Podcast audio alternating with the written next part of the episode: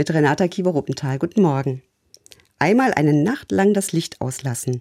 Sobald es dunkel ist, überall auf elektrisches Licht verzichten. Was wäre das für eine Erfahrung?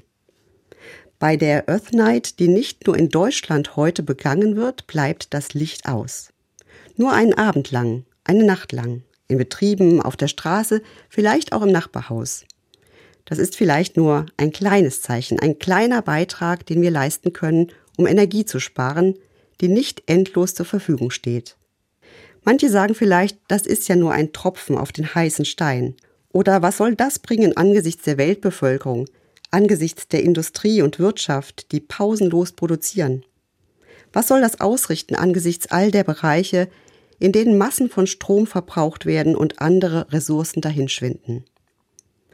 Ich kann diesen Einwand verstehen. Oft genug lasse ich mich auch von Resignation anstecken. Aber ich will das nicht, weil ich auch die Hoffnung für die Welt nicht aufgebe und nicht aufhöre zu hoffen, dass noch Veränderung möglich ist.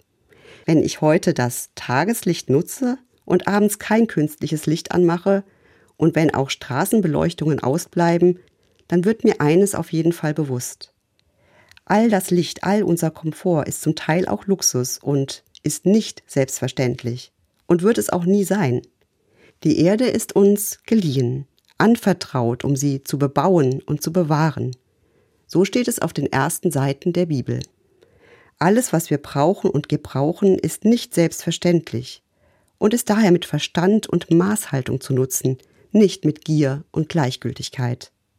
Heute Abend zünde ich eine Kerze an oder sehe vielleicht einen Stern oder den Mond, um dann den Tag, der hinter mir liegt, nochmal auf mich wirken zu lassen und vielleicht zu spüren, in jedem Tag liegen viele Geschenke, aber auch Aufgaben. Und eine Aufgabe ist ganz bestimmt, pass auf, auf dich, auf deine Mitgeschöpfe, auf die Welt. Weniger Licht ist manchmal mehr, weil dann sichtbar wird, was wirklich wichtig ist. Renata Kiewer-Ruppenthal, Mainz, Evangelische Kirche.